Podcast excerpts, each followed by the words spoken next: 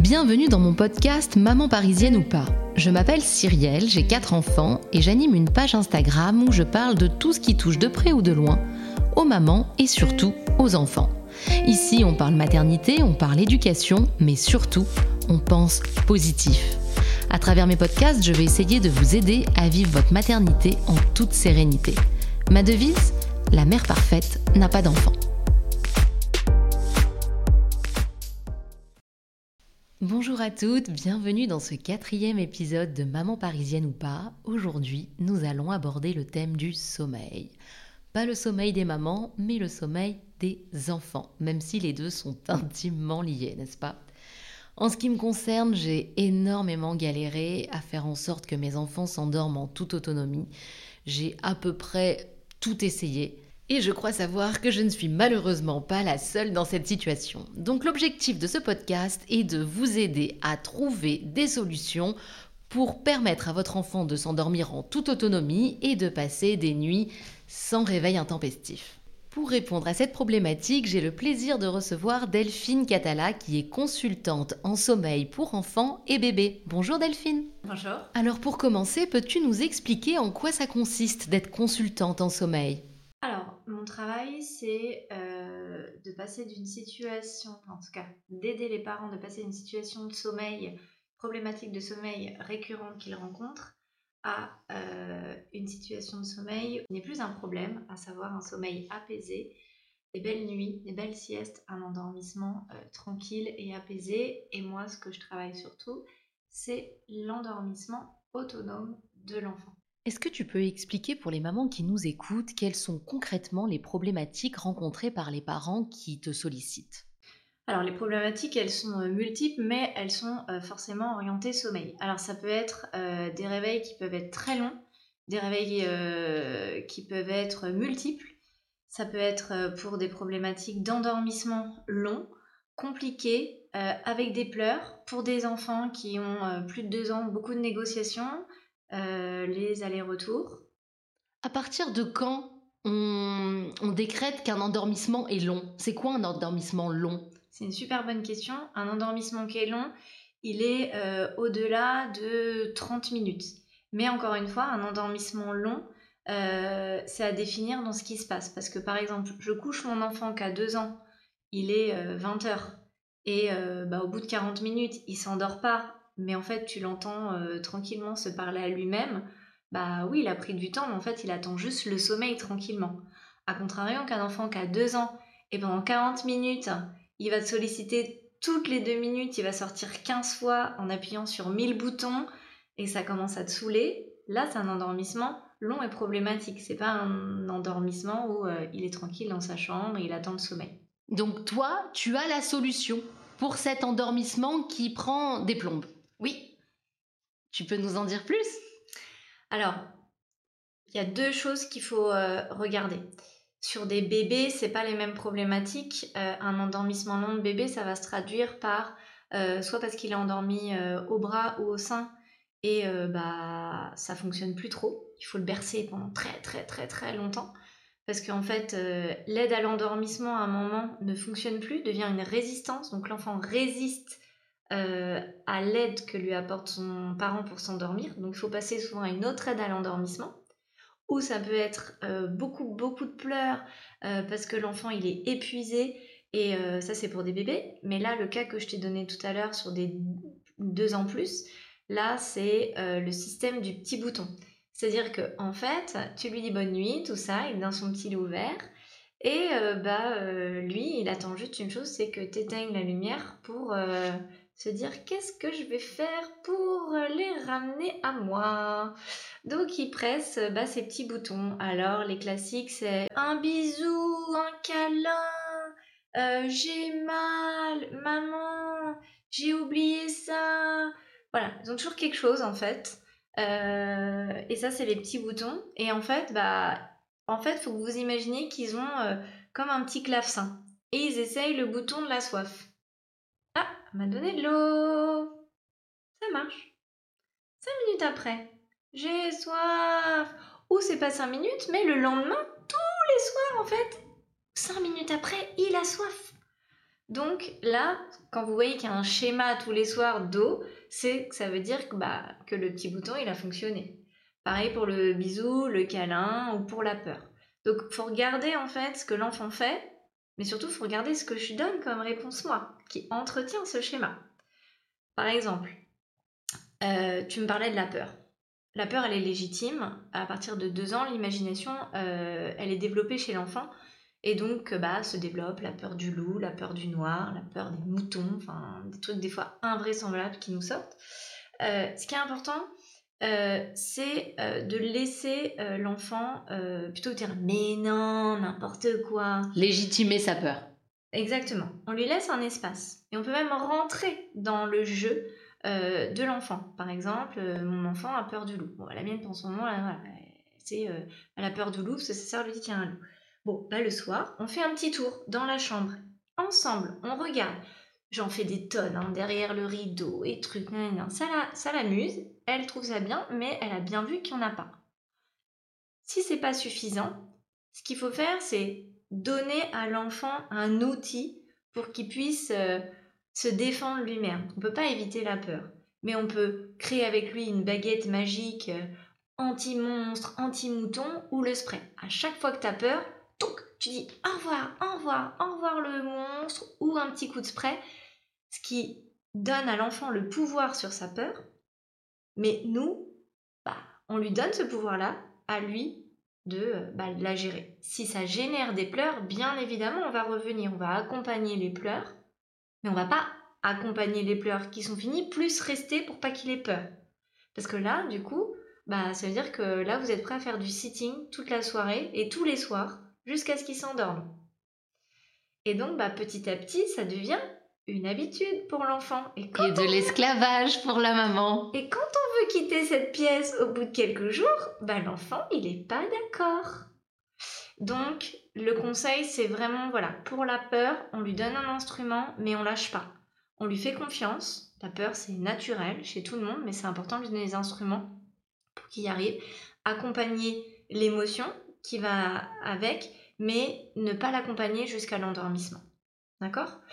Sur euh, l'eau et les bisous. Il est extrêmement compliqué de refuser de l'eau à son enfant. Mais quand on a vu qu'il avait bien bu à table avant, qu'on lui propose, avant d'éteindre la lumière, un dernier verre d'eau, on est rassuré émotionnellement, il a bu. Si cinq minutes après il nous dit de l'eau, ok, petit bouton, il mourra pas. Émotionnellement, je suis blindée, je l'ai vu boire, c'est tranquille. Et on est peinard émotionnellement, on sait qu'on a été une bonne maman, on n'est pas en train de l'assoiffer et que bah, c'est un petit bouton, il pourra le presser autant de fois qu'il veut, le lendemain il le fera moins, le surlendemain ça ça finit. Pareil pour bisous câlins, on fait exactement la même chose. Les bisous, les câlins c'est pendant le rituel et on lui dit que c'est le moment des bisous et des câlins, qu'après on aura plus c'est la nuit. On a, on a fait ce qu'il fallait, s'il redemande un bisou ou un câlin, bah au moins on a dit les choses, on n'a pas été avare de câlins, on a fait le plein de bisous, on a fait le plein de câlins, et on est cool avec ça, mais la règle a été dite. Voilà, à partir du moment où je sors de la chambre, c'est fini tout ça. Alors je souhaiterais rebondir euh, sur le rituel. Tu viens de parler du rituel. C'est quoi un rituel? Alors, le rituel a bien différencié de la routine. La routine, ce sont les étapes que l'on fait jusqu'à la mise au lit qui comprennent le rituel. Donc une routine, c'est le repas, le bain et le rituel. Le rituel, c'est la, la petite cérémonie que l'on fait avant de coucher son enfant. Euh, qui se fait dans la chambre de l'enfant. Ça permet à l'enfant d'identifier quand va avoir lieu la séparation, parce que aller dormir, c'est se séparer de son parent. Et euh, ça permet aussi bah, de remplir son réservoir émotionnel et affectif. C'est pas genre tu vas le coucher, tu vas dire bon bah salut à demain, même si des fois on a envie de le faire. Souvent. Euh, mais du coup, de passer ce petit moment-là où euh, on lit deux livres, on fait une petite chanson, euh, on fait des câlins, des bisous, bah, l'enfant il a eu son plein d'amour et du coup bah, il est cool et il va pas rattraper sur d'autres moments où il voudra un autre bisou, un autre câlin, un truc, un machin. Voilà. Donc ce rituel il est important.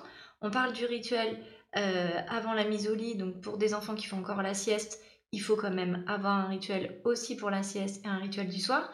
Et on parle très peu aussi du rituel du matin, qui reste important pour des petits. Euh, des petits, ça veut dire quel âge? Jusqu'à 3-4 ans, faire un, 3 ans, on va dire, un bon rituel du matin qui différencie bien la nuit et le jour. Pourquoi? Parce que en fait, ce qui se passe souvent, c'est qu'on a des réveils tôt, pour nous en tout cas. Pour eux, peut-être moins tôt en termes de physiologie d'enfant, ils vont vous réveiller à 6h30 du matin. Un dimanche, on est tous d'accord que c'est très tôt. Sauf que euh, si votre enfant il a 2 euh, ans et que ça, il est au lit depuis 19h15, euh, qu'il a fait une nuit complète, lui il a plein de balles, il a plein de balles à 6h30 du matin. Vous peut-être un peu moins. Donc qu'est-ce qui se passe? Bah à 6h30 du matin, pour gagner une demi-heure de plus, je le mets dans mon lit. On est d'accord, Complètement. 4 enfants, 4 sur 4, ils ont tous atterri dans mon lit le matin où j'ai envie de faire la grasse mat. Bien sûr. Mais. Grosse erreur. En fait, c'est que à un moment, ça peut ne plus être clair pour l'enfant. Parce que pour toi, c'est clair, c'est 6h30, c'est le matin. Et donc, tu sais pourquoi tu fais ça. Mais pour ton enfant, en fait, c'est juste qu'il a deux lits. Donc, le fait d'accueillir l'enfant dans son lit le matin, c'est ouvrir une brèche qui risque de s'élargir, s'élargir, s'élargir jusqu'à durer toute la nuit. Bah, en fait, ça peut créer un enfant qui vient plus à 6h30, mais qui se réveille à 6h. Puis potentiellement après à 5h30. Puis à un moment, il est euh, bah, au bout de quelques mois, il est déjà là à 3 h du matin. Voilà. Alors qu'est-ce qu'il faut faire? Il faut être garde à vous à 6 h du mat? Alors, il bah, faut avoir conscience déjà que bah, le sommeil de l'enfant, euh, bah, il n'est pas sur un patron d'adulte jusqu'à 5-6 ans. C'est-à-dire que bah, ils sont programmés pour dormir tôt et ils sont aussi programmés pour se réveiller tôt. Donc un réveil physiologique pour des petits, c'est entre 6h et 7h30. Ça ne veut pas dire qu'ils vont se réveiller euh, tous les jours à 6h du matin, ça veut dire qu'il y a des cycles qu'il faut accepter. je sais que c'est dur, mais c'est comme ça. Euh, il y a des cycles où ils vont se réveiller à 6h30. Et puis il y a des cycles, ils vont se réveiller plutôt à 7h. Alors on les aime, ces cycles-là de 7h. Et quand ils retournent dans un, dans un cycle à 6h15, ben, on a un peu envie de les maudire, je comprends bien. Euh, je suis dans ça d'ailleurs avec Olivia en ce moment. En ce moment, elle se réveille à 6h20. Alors qu'elle était dans un cycle où elle se réveille à 8h. C'est bizarre parce que ces cycles, des fois, c'est du lundi au vendredi, on n'arrive pas à les lever, et alors le samedi et le dimanche, là, ils sont debout à 7h du matin, on comprend pas pourquoi. Oui, non, mais je sais, il y a un truc comme ça qui fait que je ne sais pas te dire. Mais en tout cas, entre 6h et 7h30, c'est un réveil physiologique. Leur demander de se rendormir, euh, bah, c'est beaucoup de travail pour peu de résultats en vrai. Donc, avoir un vrai rituel du matin, c'est-à-dire que bah, quand c'est un réveil à cette heure-là, bah, on prend son mal en patience, ça va durer toute la vie. Euh, on ouvre les volets, on dit bonjour au soleil. Euh, s'il y a des soins à faire parce qu'ils ont encore une couche, on le fait. Et on attend bien 10 minutes, un quart d'heure, s'il y a un biberon ou une tétée du matin. Parce que ça aussi, il y a euh, la réponse que je donne, si tu veux, ou bah, que l'exemple que je te donnais, où je continue un peu à comater avec mon enfant, ce qui me permet de comater un quart d'heure, 30 minutes de plus. Mais il y a aussi, bah, mon enfant se lève et la première réponse, c'est euh, le sein ou le bibi. Il y a des enfants, ils sont voraces de ça. Du coup, ils, assimilent je me réveille, j'ai un bibi ou j'ai le sein.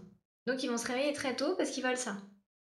Donc, en, en, dissociant le réveil et le boire, bah déjà, euh, on casse un peu euh, cette appréhension du matin de l'enfant qui assimile les deux et qui peut se réveiller tôt pour ça. Voilà. Mais ce que tu dis, je l'entends, théoriquement, ça fait sens, mais en pratique, je trouve ça très compliqué pour les matins où, ils se réveillent vraiment tôt et qu'on est fatigué et qu'on a juste envie de rester comaté encore 15 euh, minutes ou une demi-heure de plus. Mais il faut se faire violence, c'est la solution. Parce que la solution inverse, en fait, ça va te permettre juste pendant un moment, juste un moment, de colmater un truc. Mais c'est la porte ouverte à quelque chose à d'autres problèmes. Après, où tu vas se dire ah ouais mais là il se réveille de plus en plus tôt en fait. Déjà je me plaignais que c'était 6h30 mais maintenant c'est 5h30 qu'il est dans le lit et j'arrive pas à m'en dépêtrer en fait parce que c'est des colères sur colère. Et du coup au final je le remets dans le lit parce qu'il y a que ça qui marche. Tu vois? Voilà. Après ils vont pas ils, vont pas se réveiller tous les jours euh, très tôt. À un moment ils vont commencer euh, à avoir des plages de sommeil euh, plus longues, à se réveiller plus tard. Ok, c'est pas pour toute la vie. Après, on aura d'autres problèmes. Bah, t'as des grands, tu le sais, c'est le matin, c'est ils n'arrivent pas à se lever pour aller à l'école. Donc ça, c'est encore une autre problématique. Eh bien, là, c'est une problématique que j'ai résolue, en fait, moi, personnellement, en les couchant plus tôt. Et le fait de les coucher plus tôt, le matin, ça se passe super bien. Alors c'est compliqué pour des histoires de logistique, quand on rentre tard du travail, qu'il faut les faire dîner, qu'il faut faire les devoirs, etc. Il y a... Mais si on peut essayer de gratter quelques minutes, je pense que c'est quelques minutes qu'on retrouve le lendemain matin et on se rend compte qu'en fait ça les vaut. De se presser un peu pour les coucher plus tôt, profiter un peu moins d'eux le soir, on le récupère en qualité le lendemain matin. Qu'est-ce que tu en penses? Ben, Tu dis quelque chose qui est extrêmement important parce qu'en fait, euh, souvent, hein, les parents, euh, quand ils m'appellent, souvent euh, les couchers sont toujours trop tardifs. Toujours, mais enfin 98% du temps.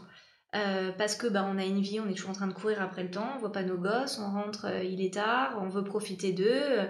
voilà. Sauf qu'ils sont programmés pour dormir tôt. Des bébés, hein, des bébés, c'est plutôt 18h30, 19h. Ah oui, la mélatonine qui est l'hormone qui, est, euh, qui euh, gère le, qui gère le sommeil, elle est sécrétée à partir de 18 ans, dans, de 18h30 dans le corps de bébé. Donc t'imagines, donc c'est pas du tout un non-sens, c'est pas un truc bizarre que de le coucher à 18h30, ça répond à une physiologie de bébé. Quand on vient te voir, comment ça se passe? Pour que tu, comment tu viens en aide aux parents concrètement? Alors euh, déjà, les personnes qui viennent euh, me voir pour qu'on puisse travailler ensemble, il faut déjà qu'ils aient euh, en tête que je ne travaille pas sur un temps court. J'accompagne pas sur deux semaines, j'accompagne pendant huit semaines. pourquoi ce temps-là? Parce qu'en fait, c'est important que ce qu'on inscrive comme habitude de sommeil soit aussi inscrit dans la durée. Euh, dans la durée, mais dans la parentalité. Parce que euh, le sommeil de l'enfant, en fait, euh, il peut être perturbé par plein de choses, mais ça va être des habitudes pérennes parce que le parent, il aura bien switché dans sa tête, dans sa parentalité, il aura compris tous les mécanismes de l'autonomie du sommeil, d'un point de vue comportemental, d'un point de vue physiologique et d'un point de vue émotionnel. Et tout ce travail-là, on ne peut pas le faire en deux semaines. On peut changer des choses, mais on ne peut pas les inscrire dans quelque chose euh, d'ancré pour le parent. Donc euh, ça déjà, c'est la première des choses. Deuxième point, c'est des... ça correspond à des parents euh, qui ont envie de travailler l'endormissement autonome. Si des mamans, elles me disent, bah, moi j'ai toujours envie d'endormir mon enfant au sein, je l'entends et il n'y a pas de problème mais ça sera pas moi. Euh, parce qu'on va faire que du bricolage. On va faire, euh, on va juste saupoudrer. Je vais juste apporter une petite amélioration. C'est pas l'objectif.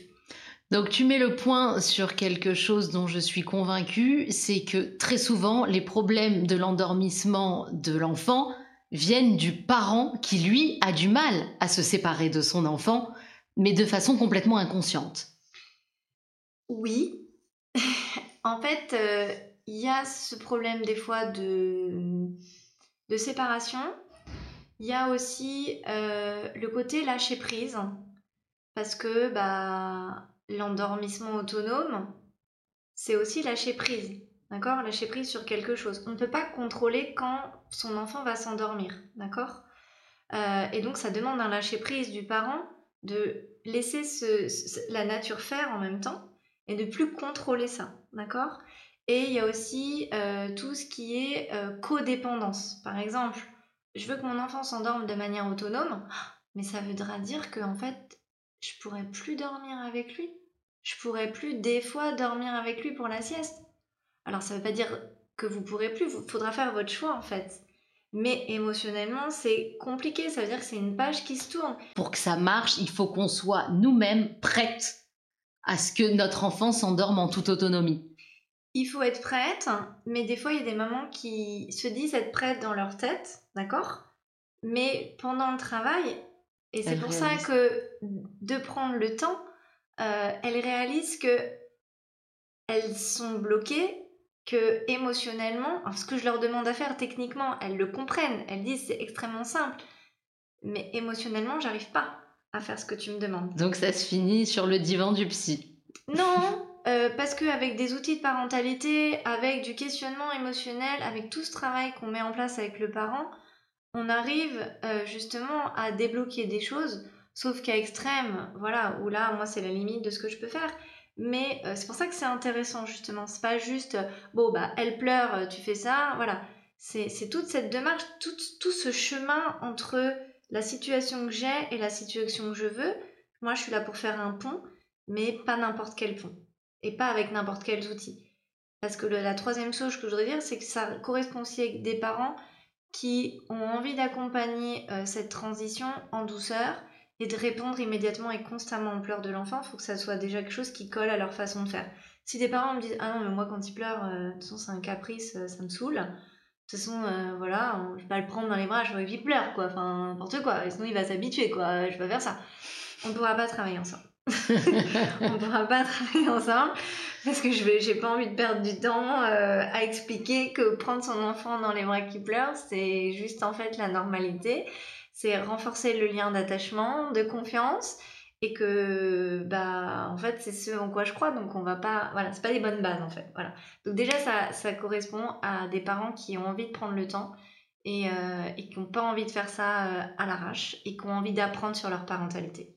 Pendant ces huit semaines d'accompagnement vous vous rencontrez physiquement ou c'est uniquement par téléphone ou par texto? Comment ça se passe concrètement? Alors on a une rencontre mais qui se fait pas euh, personnellement. Par contre on a une heure et demie, deux heures de visio pendant la consultation, qui est notre premier contact lors de l'accompagnement. Donc ça dure une heure et demie, deux heures et oui ça se fait par visio. Ensuite. Que avec le, les parents ou avec les enfants également? Non, non, les parents, les enfants, ils, alors ils peuvent être présents bien évidemment, euh, mais euh, c'est avec les parents que je vais, euh, je vais discuter et donc bah voilà, je vais pouvoir comprendre toutes les problématiques qu'ils rencontrent, tout ce qu'ils ont instauré au niveau du dodo, aussi ce qui peut jouer émotionnellement. Et à partir de là, je vais créer le plan de sommeil et leur expliquer tout ce qu'on va mettre en place pour arriver à cet endormissement autonome et des nuits complètes si c'est en tout cas euh, l'objectif euh, voilà, euh, qu'ils ont. Et ensuite, il y a huit appels qui se font. On se parle une fois par semaine, soit par téléphone, ça dure entre 30 et 45 minutes, ou soit ça peut être par visio. Alors ça dépend, hein, des parents, ils veulent faire des visios avec moi tout le temps, une fois par semaine parce que c'est sympa. Mais il y en a, ils me disent non, par téléphone, ça ira très bien. voilà, c'est au choix. Et entre ces visios ou ces coups de téléphone, ils peuvent t'envoyer des textos pour te faire un feedback de la veille?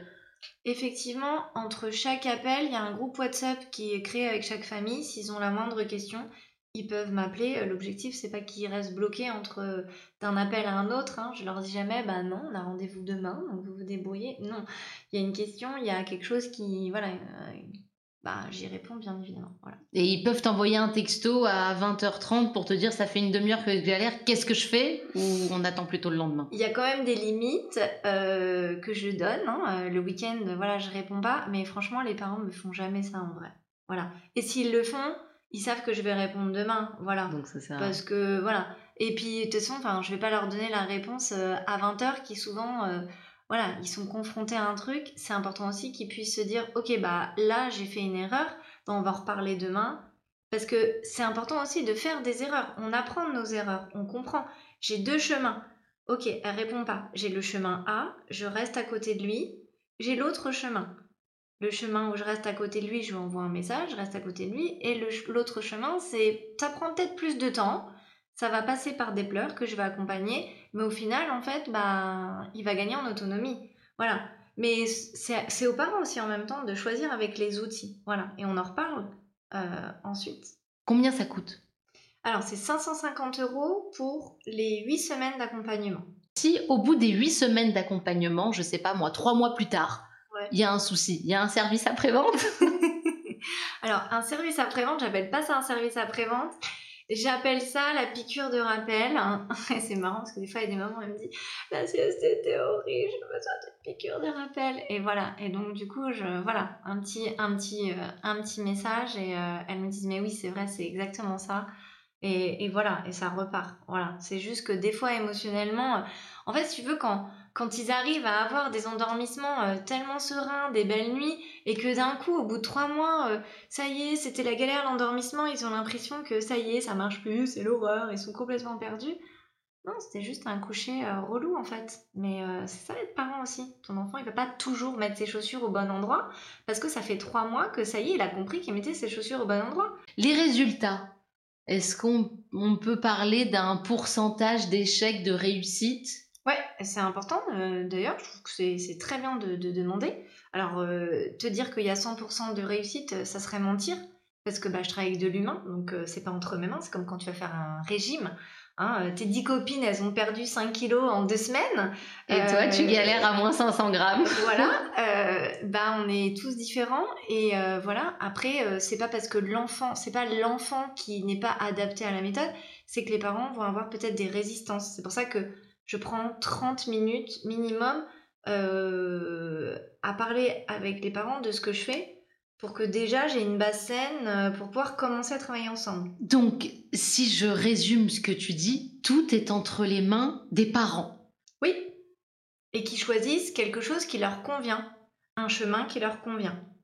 Par exemple, si une maman, bah, elle dit ah ouais mais euh, moi euh, je veux qu'il dorme vite, euh, c'est vrai que j'adore, bah non mais c'est vrai que je peux pas trop le laisser pleurer, mais bon, si en deux semaines en le laissant pleurer, bah c'est ok et qu'elle le fait, elle va se mettre en mode robot pendant deux semaines. Mais quand ton enfant il va tomber malade et qu'il aura 39 de fièvre, elle sera capable de faire ça? Bah non parce que c'est pas tes valeurs parentales en vrai. Ok? Donc ce qui est important, peu importe la méthode qu'on fasse, il faut qu'elle soit respectueuse de nos valeurs parentales puisqu'il faut qu'elle tienne dans la durée. D'accord? Donc c'est ça à la base. Si t'es pas déjà en accord émotionnel avec qui tu es, bah en fait ça sera, bah, ça sera bancal en fait. On peut parler de- d'un taux de réussite ou Ouais. pas? 95%. 95% Ouais. C'est Ah. mieux que le vaccin pour le Covid. Bah moi les 5% ça me ça me ça m'attriste hein, parce que tu vois, je me dis voilà, mais en même temps, ça fait aussi partie du lâcher prise donc voilà, c'est c'est la responsabilité du parent. À un moment, il y a les limites de chacun. Donc si on se penche sur ces 5%, c'est des parents qui finalement n'étaient pas prêts à quoi? Qui se rendaient pas compte que le- l'endormissement autonome, quel était le prix à payer émotionnellement pour ça. Quel conseil tu donnes aux parents? Euh, s'écouter, c'est déjà très important. Euh, se dire est-ce que pour- pourquoi je veux faire pourquoi je veux mettre ça en place réellement? Pourquoi? Parce que quand des parents me disent je veux dormir c'est pas suffisant. Je veux dormir on veut tous dormir en fait. C'est pas suffisant. À quel prix? Qu'est-ce que vous êtes prêt à mettre en place? Qu'est-ce que vous voulez changer? Voilà. C'est vraiment se dire bah s'écouter d'abord. Voilà. Pourquoi je mets les choses en place? Pourquoi je veux que le sommeil de mon enfant s'améliore? Et, et quel chemin je veux prendre? Voilà. Et qu'est-ce que je suis prêt à sacrifier? Est-ce que tu peux nous parler de toi, de ton parcours? Qu'est-ce qui t'a amené à devenir consultante en sommeil? Il n'y a pas de- des études pour être consultante en sommeil, c'est plutôt euh, la vie qui m'a menée à ça. À la base, euh, moi j'ai fait des études de marketing et de communication, j'ai travaillé dans l'immobilier, donc euh, rien à voir. J'ai été aussi professeure de français à l'étranger euh, pendant très très longtemps. Euh, donc euh, rien à voir avec tout ça. J'ai même eu une boutique de sous-vêtements. Enfin bon, j'ai eu plein de plein de carrières. Euh, et en fait, bah, quand euh, mon aînée elle avait euh, 10 mois, euh, j'étais à l'étranger dans ma famille et ma belle-sœur euh, qui avait un bébé de genre euh, ouais, 4 mois de plus, 18h30, elle va coucher sa fille. Je me dis 18h30, elle va coucher sa fille, c'est chelou ça. Et elle revient genre mais 5 minutes après. Encore plus chelou ça Je suis dit attends, tu l'as assommée. euh, t'as fait quoi Euh, Moi en fait avant 21h, genre j'ai beau la verser, euh, elle lâche pas l'affaire quoi, puis elle se réveille trois fois dans la nuit, je suis au bord quoi. Elle m'a dit ah non mais tu sais, j'ai fait une formation, nanana. Je lui dis c'est quoi ce truc? Vas-y explique-moi. Et elle m'explique bah, tout ce qu'elle a mis en place pour que sa petite puisse s'endormir de manière autonome. Elle m'explique tout. Et ben je rentre en France, je mets tout en place. Euh, elle me coach tous les cinq jours, tac tac tac. C'est ta me- belle-sœur qui te coach. Ouais, ma belle-sœur qui, avait- qui était en train de faire la formation pour être euh, consultante en sommeil. Et euh, bah, au bout de trois semaines, euh, genre, c'était genre le truc, je me dis, mais c'est miracle quoi. J'ai besoin de tourner. Elle fait des nuits complètes, j'y croyais pas quoi. Et ça a tellement révolutionné ma vie que j'allais donner des conseils à tout le monde. Quand j'allais à la ludothèque, je voyais des mamans, oh là là, la nuit était dure. Je dis, attends, moi j'ai ça, ta ta ta. Puis je me suis dit, mais euh, t'arrêtes pas de prêcher la bonne parole, mais en fait, je sais même pas si les, nanas elles font ce que tu dis en fait. Enfin, voilà. Et bah, du coup, je me suis dit, mais je vais me former en fait. Et bah, du coup, bah, je, je, me suis formée. Je me suis formée en Israël dans une école qui a été créée en 2006. et donc, bah, j'ai fait cette formation pendant trois mois. Et puis, bah, après, bah, j'ai je, commencé à, à, accompagner des familles. Voilà. Et j'ai continué à me former dans cette école à des outils de parentalité, accompagner dans l'émotionnel. voilà. Et puis, bah, du coup, ça fait depuis 2019 que je fais ça.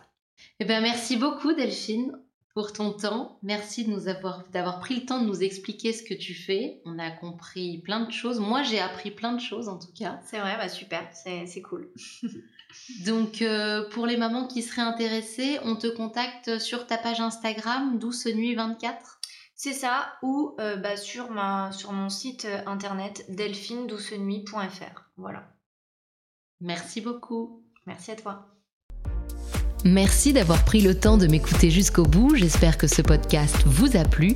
N'hésitez pas à me laisser un message sur ma page Instagram Mini Parisien en un seul mot avec un S. Et à très bientôt pour de nouveaux podcasts.